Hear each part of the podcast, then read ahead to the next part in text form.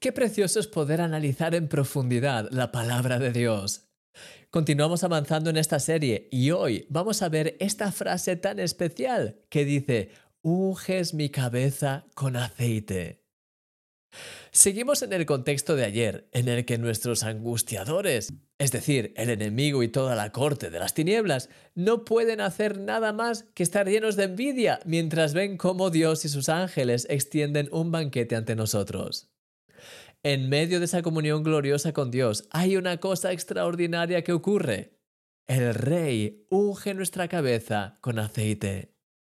Él nos sella con su preciosa unción, la cual refleja no solo el llamamiento que Él tiene para nuestra vida, sino que Él mismo nunca se apartará de nosotros, ya que por medio de su Espíritu Santo nos guiará para cumplir sus planes a nuestro lado.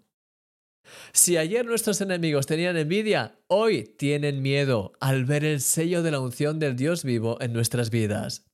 Parece que las cosas van de mal en peor para ellos en la medida en la que progresamos en este salmo, como debe ser. Querido amigo, el sello de la presencia de Dios está en tu vida y eso hace que el enemigo huya de ti. En este día, ven ante la presencia de Dios y deja que unja tu cabeza con su aceite santo.